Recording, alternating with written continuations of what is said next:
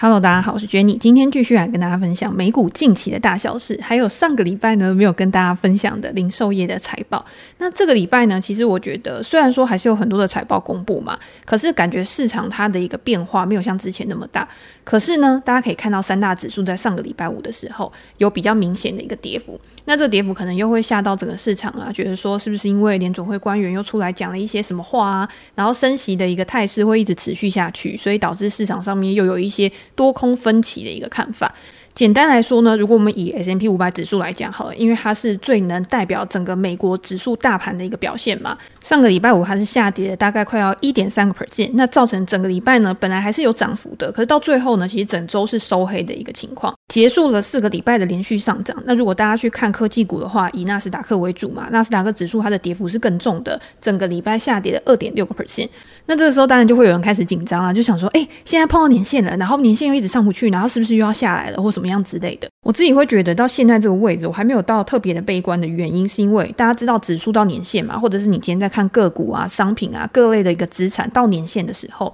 通常都会是一个很重要的压力或者是支撑。那这个年限我们是怎么样去判断呢？有一些人他会用两百日均线，有些人会用两百四十日均线。这个也是之前蛮多读者在问我的，就是我均线我到底要怎么样去设定？这边可以先插播，然后跟大家分享一下。通常我们比较常会用到的，可能就是十日线啊、月线，月线通常都是二十日均线嘛，然后到季线，然后到年线。那季线跟年线这边呢，就有人他会用的一个平均天数可能比较不一样。像美国，就是我们在看一些书，像超级绩效啊，他们都会用五十日均线来代表季线，然后两百日均线来代表年线。可是台湾呢，比较多的投资人他可能会用六十日均线来代表季线，用两百四十日均线来代表年线。这两个数据呢，你要怎么样去设，其实是没有太大的差异的。最简单的方式呢，就是大家可以直接去设定这两个数据，然后你去回测看之前的一个股价表现啊，到底是五十日还是六十日，它对于季线的一个支撑是比较显著的。两百日跟两百四十日哪一个年限呢？对于你想要去了解的股票市场，它是比较有利的一个支撑。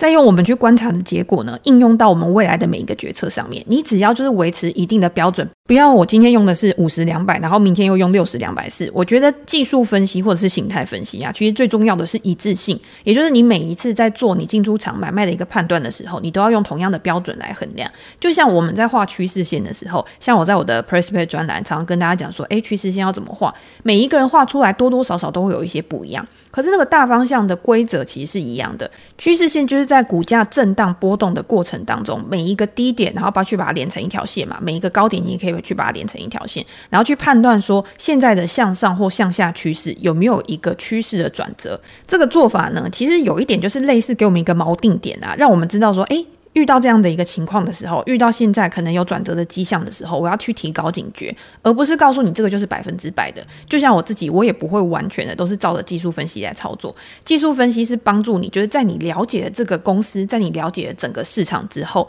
你已经有一个初步的概观了，你已经有一个基本面，或者是对于未来蓝图的一个想象了。可是我们在操作的时候，我们没有办法完全的靠主观意识、靠直觉去做判断。这个时候，我就会用技术分析或者是形态来加以辅佐。来帮助我可以更冷静的面对市场的变化，更重要的是可以降低我出手的频率。我觉得这个反而是帮助我最大的一件事情。好，那因为在 Podcast 里面没有办法跟大家讲很多技术分析的东西，顶多就是诶指标怎么设定啊，或者是常用的指标有哪一些啊。Podcast 里面我们还是讲一些跟基本面相关的，或者是大家现在比较好奇、比较有兴趣知道的东西。我们先把刚刚的东西做一个小结，因为我们是讲到大盘嘛，然后大盘现在就是碰触到了年线的一个位置。我觉得碰触到年线，它会做一个震荡或者是整理，我觉得是很正常的一件事情。尤其是在四个礼拜的连涨之后，你今天说它有一个礼拜的拉回，我觉得也不是很了不起的事情。但是就是要看它在震荡之后呢，它的一个下一个趋势是要怎么去发动。这个在我们上一集的 podcast 里面最后的问答里面就有提到。如果今天大家想要做的是波段，那我们可以等它发动之后，然后你再顺势去做。但是如果你今天想要做的是长期投资，你今天看好了一家公司，然后它在震荡的时候啊，它已经有一个可以去明确界定出来的一个整理范围。那在风险可控的情况之下，你可以在支撑的部位，然后分批的去布局。这个不管套用在哪一个商品上面都是一样的。好，那这个礼拜呢会去引发趋势的，因为趋势引发总会要有一些催化剂嘛，或者是一些爆点。那大家比较关注的可能就是这个礼拜有 PCE 啊，或者是 Jackson Hole 的央行年会，鲍尔会在上面去讲一些他对于未来市场的一个看法，甚至是透露一些联准会他。目前的一个态度，所以大家也都还蛮关注这一次他会讲什么的。当然，他讲的东西呢，如果大家去看一下二零二一年他去 Jackson 后讲的东西的话，不一定。都是百分之百的，就是市场就会照着他的东西去走。可是至少让大家知道说，诶，我现在我央行它未来的一个政策决议，它关注的重点是什么？然后呢，再去观察后续市场对它谈话的一个反应，其实就可以更好去掌握我们在操作策略上面的一个拟定。除此之外呢，这个礼拜也还是有一些蛮重要的财报公布嘛，譬如说像成长股 Zoom 啊，在礼拜一的盘后就会公布它的一个财报了，在它已经跌了这么多，然后在疫情之后大幅的趋缓啊，在现在有没有可能打底成型，甚至财报是一个催化剂，去引发它股价的一个反弹？我觉得这个是值得关注的一个重点嘛。然后还有像 NVIDIA 在这个礼拜，它也会把它正式的一个财报跟电话会议都释出。那我觉得管理层他对于未来的前景的看法是非常重要的，因为如果今天只是一个股价的反应，只是一个过去财报的一个反应的话，它在它八月八号就是我们父亲节的时候。去公布的那个彩蛋呢，我觉得已经够震撼市场了。当天除了 NVIDIA 它自己下跌之外，整个半导体产业全部被它拖累嘛。所以如果 NVIDIA 它在它的财报会议上面，它没有再释出更坏的消息，或者是它的一个说法没有再去引导市场有一个更坏的预期的话。对于股价来说呢，可能也是一个激励效果。大家可以看到，NVIDIA 在那一天的暴跌之后啊，其实它慢慢的是涨回来，它暴跌之前的一个位阶嘛。然后现在呢，也是处于那种就是上不去，然后也下不来的一个情况。我觉得市场就是在等啊，得等一个消息这样子，然后看看它下一个趋势是要怎么样的去做发动。那昨天呢，因为我在我的专栏直播，然后直播的时候也有人问到，哎，NVIDIA 这家公司啊，或者是整个半导体行业，到底有没有办法在现在就开始去做分批布局了？那其实，在那个时候，NVIDIA 公布财报。之后的 Podcast 我忘记已经第几集了，反正就是前几集。我那时候就讲说，如果今天呢、啊，整个半导体行业它开始会有一些利空不跌的消息的话，我觉得确实是可以开始分批去布局的。原因是因为我觉得，如果今天是一个比较长期的角度去看待投资这件事情，不管你今天是想要布局哪一个产业，我觉得每一个产业它的可持续性。它的需求是不是会持续成长？它未来的发展空间有多大？这个都是我们必须要去考虑的事情。有的时候，如果你今天只是做一两季，或者是它这家公司有某些催化剂，然后去引导股价上涨，那这个时候我也去判断持续性是怎么样。之前我们聊过嘛，就是常见的催化剂有哪些？第一个就是财报季，财报季如果今天财报优于预期的话，那市场对于未来的展望又很好。通常就是一个很好去激励股价向上发展的一个催化剂，而且这个东西可能是有持续性的。你可以看到它每一季每一季是越来越好的。这个趋势如果存在的话，那股价其实会跟着它的营收成长跟它获利表现亦步亦趋的去走。那还有什么呢？譬如说像更换管理层、变卖公司的资产、推出新的产品跟服务，这些都有可能会成为股价的一个催化剂。可是更换管理层，第一个这个管理层上来之后呢，他一定会想说：诶，我今天要开始例行改革啊！如果今天是一家很烂的公司的话，那例行改革它可能就会多出很多的策略，比如说我可能要把某些公司分拆出去啊。像 Three N，他在前阵子的时候，他就想要去分拆他旗下的一个业务，好像是医疗保健还是什么的。他把这个分拆出去之后呢，这个钱就是他可以从这个分拆去获得的资金，他可以再拿来做投资。那这个时候市场就会对于未来会有一些想象。那之前 G 一他在更换管理层之后呢，他新的管理层，他新的 CEO 也想要去分拆他旗下的一个业务，去帮公司瘦身，然后去让他的营运效率可以去提高。这个对于市场来说也是正面的一个激励效果。只是我们在买这些公司的时候，我们还是要注意，你可能会因为这些催化剂去买它，可是这些催化剂在它公布了这些政策，在它公布了这些未来的成长策略之后，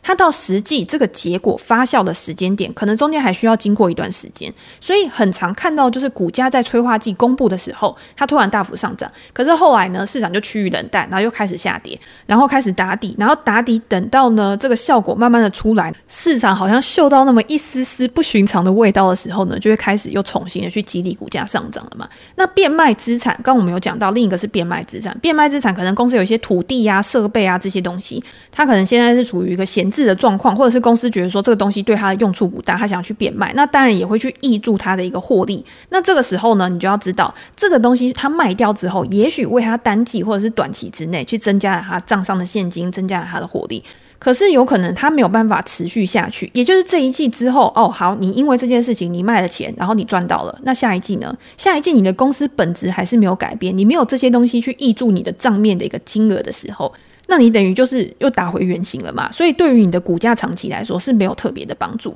那刚刚最后一个呢，就是新的产品跟服务的一个推出，我觉得这个也算是还蛮重要的一个催化剂，因为当这个市场呢开始发现这家公司有一点新意，有一点不一样的东西，可能可以刺激未来的一个成长。而且它在推出之后呢，公司在下一季或下下季的财报，它可能会在财报里面为了想要吸引投资者的关注，它就会告诉你说：“哦，我推出了这个东西，诶，或者是用收购，譬如说我收购了某一家公司，然后这家公司呢，对于我账面的一个获利，它的益注是多少？它比去年同期还要成长了多少？”当投资人呢在财报上面去看到这些东西的时候，我觉得也等于是帮自己去增添信心啦。再加上实际客观的财报数字，确实是这家公司真的有在成长，那我觉得对于股价也会是一个蛮有持续性的一个帮助的。好，那这边就讲到很多催化剂的东西嘛，那跟我们今天讲的东西有什么关系呢？其实我觉得有关系，但是也没关系。我就先讲 Nike 好了，因为上个礼拜就跟大家分享说我在抢鞋子嘛。其实我不是一个就是很会懂鞋啊、玩鞋的一个人，我只是会觉得说，哎，平常看到好看的鞋子啊，或者是我看到什么比较热门的款式，在这种社交媒体广告推波助澜之下，你知道，你只要点到 Nike 网站去逛过啊，你在 Facebook 上面就会一直不断的看到 Nike 的广告，一直不断的看到。所以呢，当你一直看到这个东西的时候，你可能本来觉得说，诶，它长得丑丑的，也没有特别引起你的兴趣啊。可是看久了，突然就觉得它很可爱了。那我记得以前看万维刚的书的时候，它里面就有讲到，他说喜欢就等于熟悉加意外这句话。这句话我看了之后，我就觉得说，靠，真的是太有道理了。大家会不会觉得，就是通常那种横空出世，突然摆在你面前，你以前从来没有看过的东西，你第一眼看到它的时候，除非它是真的，就是。对到你的胃了，中到你的心了，不然你对它其实是没有什么感觉的。可是如果今天这个东西呢，是你以前曾经碰过，然后你本来对它就有一点好感的，可是它在有一点点变化的时候，你就会特别喜欢它。我觉得像球鞋这种东西，或者是一些衣服啊，或者是一些配饰啊，我觉得就有这种效果。以前的东西，你看它，你可能不是觉得那么可爱，或者是你有穿过它，你有用过它。那过了很久呢，可能还有沉寂了一段时间，没有那么多人去注意到它。这个时候呢，公司、厂商、企业要用什么样的办法，让它重新的回到世人的眼前，就很重要了。那我觉得像球鞋，像 Nike 啊、艾迪达，他们就是特别会玩这种梗嘛，就是常常会有什么复刻版啊，像 Jordan 就是一直做复刻版嘛。像我之前，其实老实说，我也不打篮球，或者是我也不是很喜欢 Jordan 这个东西。可是之前他就有出了一款白色跟亮橘色的一个 Jordan 十一代。我就觉得那配色超可爱的，然后我妹那时候就问我说：“哎，那你要不要啊？刚好有朋友有嘛，然后可以去找。”我想说：“哎，这么可爱，好啊，我也买来穿穿看。”然后穿了大概，我记得买到现在大概已经一年多了吧，大概就穿一两次而已。因为我平常的打扮就不是那么的运动，所以呢，这双鞋我放在那边，我觉得很漂亮、很可爱、很好看。但是呢，我实际会穿到它的次数可能就不会那么多。那你今天再叫我再去买一个 Jordan，我就会觉得，嗯，我可能要考虑一下，因为那个时候可能是比较冲动型的购物。那最近红的鞋是什么？最近红的鞋呢，就是 Dunk 嘛。那老实说呢，我也不知道它是什么时候才红回来的。可是呢，因为最近熊猫就是 Dunk 它的黑白配色这双鞋超级红，我不管在哪里到处都看到有人穿。然后也是我妹呢，因为我妹她就是很喜欢买球鞋，然后那个时候她也是买了一双黑白的 Dunk，然后就问我说：“哎，你要不要？我觉得很好配呀，或什么之类。”然后我那时候一看到那个黑白的 Dunk，我就想说，黑白的鞋那么难配，而且看起来那么 man，不适合我平常这种淑女的穿搭。所以呢，我就很霸气的拒绝，他就说：“哎、不用帮我买了。”然后结果后来就看到大家一直穿，一直穿，然后也有各式各样不同的穿搭嘛，然后就觉得说：“哎、好像越看越可爱哦，就是有这种感觉。”所以大家知道，人是很容易被影响的。为什么这些广告呢？有其必要性，就是因为它每天无情的对你疲劳轰炸，让你从本来觉得说：“哎，没什么”，然后到喜欢，然后到真的掏出钱去买，这个是有一个套路的。总之呢，我就是越看越顺眼，然后我就想说，好，那我要买一双来穿穿看。所以呢，网络上就有很多代购的嘛，然后代购的呢，我就买一双玫瑰色配白色，我就觉得说，哎，这比较符合我平常的穿搭。然后买的时候呢，我记得好像花了五六千块吧。可是我后来在逛的时候，我就发现 Dunk 的原价大概就是三千多块而已嘛。你到 Nike 的网站上面呢，你就可以看到一个 Sneaker 的一个专区，它就是简写是 S N K R。然后你到这个专区呢，你就会看到它未来呢每一天它会发售的一些鞋子。那这个时候我就想了，诶，Nike 它现在就是你在外面买都那么贵嘛，那我就上网去抢抢看。如果我今天可以抢到的话呢，我等于就是有赚到的一个感觉。所以我那天就想说，好，我去试试看。结果神奇的事情来了，今天十点一到，因为它通常都是十点开始抢，或者是还有各个不同的时间。反正呢，我就是十点钟准时，然后就是点下滑鼠，然后要去结账。然后那个时候一切都非常的顺利，就是我已经到了结账，然后输入信用卡了，然后我信用卡也是存在电。脑里面嘛，所以你就直接打说那个后面那三码是什么，就可以进入到结账的一个环节。结果就是开始转圈圈，然后一直转转转转转，然后到最后呢，完全一双都没买到。而且我还自以为自己很专业，就是开了两三个视窗，无痕视窗也开起来，就想说，哎，我全部都一起抢，搞不好更容易抢到。总之呢，就是失败。然后第二天是墨绿色的，我想说墨绿色我也不喜欢，可是我就觉得不相信 Nike 怎么可能那么热门，然后就再去抢，哎，还是抢不到，还是一直不断的转圈圈哦，你都可以到结账的环节，但是你就是买不到鞋。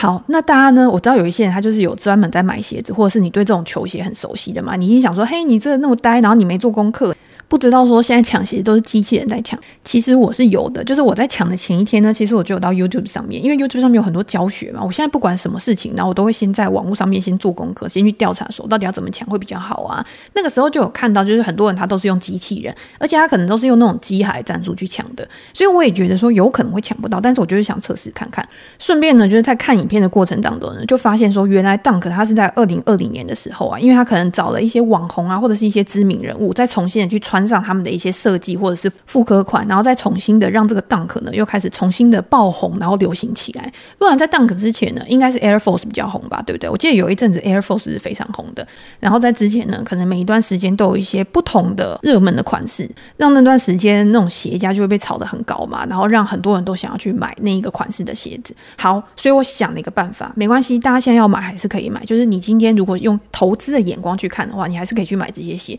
可是这些鞋呢，你买了之后，你一定要好好的保护它。因为这些鞋款呢，有可能在未来的某一个时间点，它突然的又不红了。不过没关系，你知道为什么吗？因为它总有一天会再红起来的。你只要好好的保护它，等到它再红起来那一天呢，你又变成你知道史上最潮流，然后走在时代尖端的那个人。好，这些都是题外话，这只是告诉大家说为什么我会有一个抢鞋子。其实我只是想要去测试而已，我不是真的就是说哦，我一定要追求什么东西。那我们当然也要带到美股嘛，因为 Nike 这家公司呢，其实它就是美股的一个，我觉得算是稳定成长股吧。然后我对 Nike 这家公司呢，其实一直以来都有还蛮多操作的故事的。因为呢，这种消费品类的东西，这种消费品的东西呢，它其实是会有一些波段性的。因为呢，消费者是非常善变的，他可能有时候喜欢 Nike，有时候喜欢爱迪达，中间 UA 可能也有红一段时间嘛。可是 UA 就是因为它可能太偏向运动啊，或者是它太功能型了，所以它没有办法跟 Nike 跟爱迪达一样这么的适应到现在这种潮流的一个趋势，就是让大家知道说，今天这些运动品牌啊，你不只是在运动的时候才可以穿它，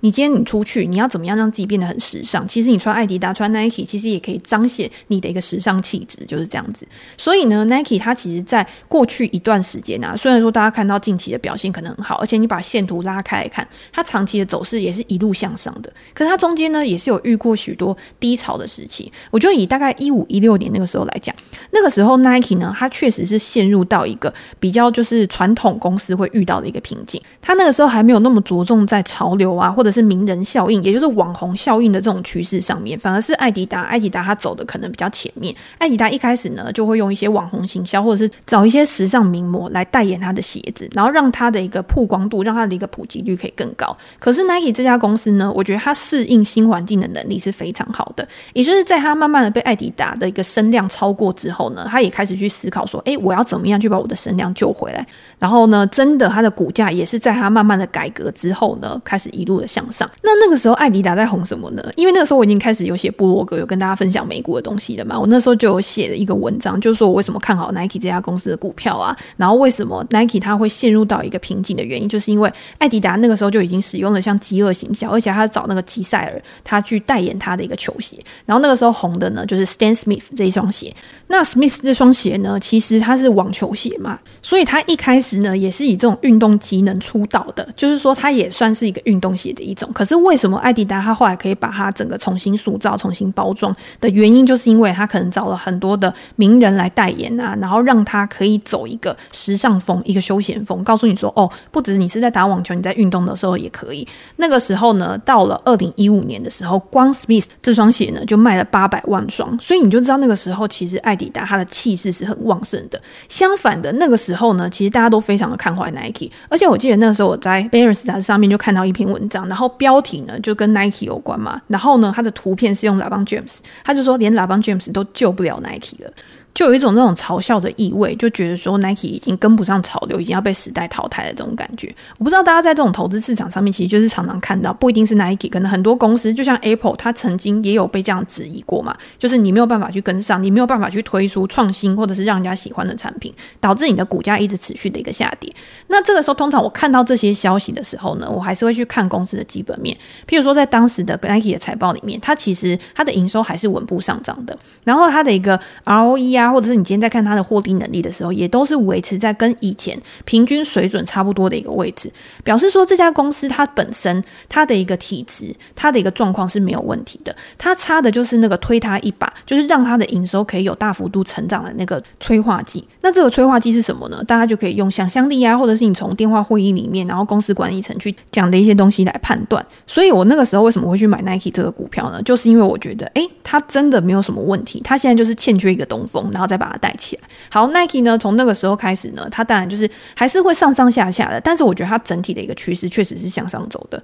那大家也可以看到，Nike 现在不管是在数位渠道啊，直接面对消费者业务这边，其实都有蛮大幅度的一个进展的。它在疫情之间呢，它也算是一个受惠者嘛，因为它的一个健身 App 其实吸引到很多的人去使用。那当用户去使用了之后，它这些数据呢，它也可以慢慢的去把它做分析，转换成它未来的一个策略。所以我还是认为 Nike 这家公司呢，是非常具有长期的一个投资。价值的，尤其是在这么多年以来啊，我觉得它适应大环境的能力，我觉得是非常非常优秀的。好，那你如果再看近期 Nike 的一个财报的话，其实它算是七月初的时候，六月底还是七月初就已经公布它的一个财报了。虽然说可能中国封城啊，或者是现在可能通膨造成消费力可能有一些下滑，影响呢会对这些公司呢会有一点点影响。但是如果你今天你可以抓到一个比较好的进场位置，比较合理的一个价格的话，我觉得 Nike 还是可以去布局的一家公司。那如果大家有兴趣的话，其实我在我的 p e r s p e c t 专栏有针对这一块去做比较详细的一个了。我会把链接放在资讯栏。那因为呢，刚刚讲 Nike 的基本面，或者讲他之前的故事，讲的实在太多了。我要讲 Chipotle 这家公司呢，现在还有一点点时间。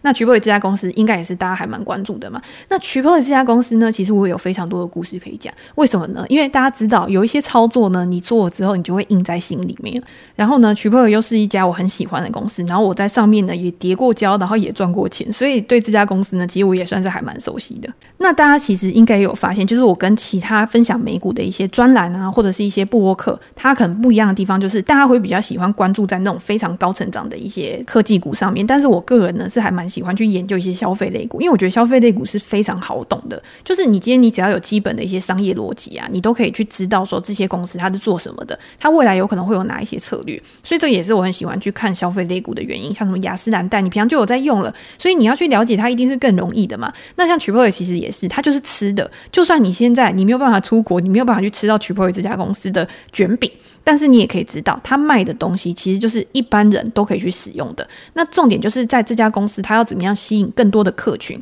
跟他要怎么样把他的成本去转嫁在他的一个菜单上面。他的菜单只要可以去涨价的话，今天就算他的人流是固定的，可是他整体的营收还是可以持续的一个上涨。好，那如果你去看 Chipotle 过去一段时间啊，非常长期的一个表现的话，这家公司也是一直处于一个非常高速成长的一个状况。我觉得它非常强的原因，是因为它其实没有什么国际展店，它就是在美国本土啊、北美啊这两个市场，其实它就已经可以创造很好的一个业绩了。如果去看它过去十年的营收成长率，好了，营收成长率大概都可以维持在十五个 percent 左右。那我们当然要有一些对比的数字嘛，譬如说我去看麦当劳，好了，麦当劳大概就是五个 percent 以下的一个营收成长率，跟它的规模啊什么当然都有关系。但是我觉得 Chipotle 它可以维持十五个 percent 的营收成长率，我觉得是非常厉害的一件事情。大家还可以再去跟其他那些快餐店去做比较，我觉得会更有就是更多的一个想法出来。而且 Chipotle 它一直以来呢，它的一个负债比都还蛮低的，也就是它现金资产其实还蛮充裕的，获利能力呢也都维持在一定的水准之上。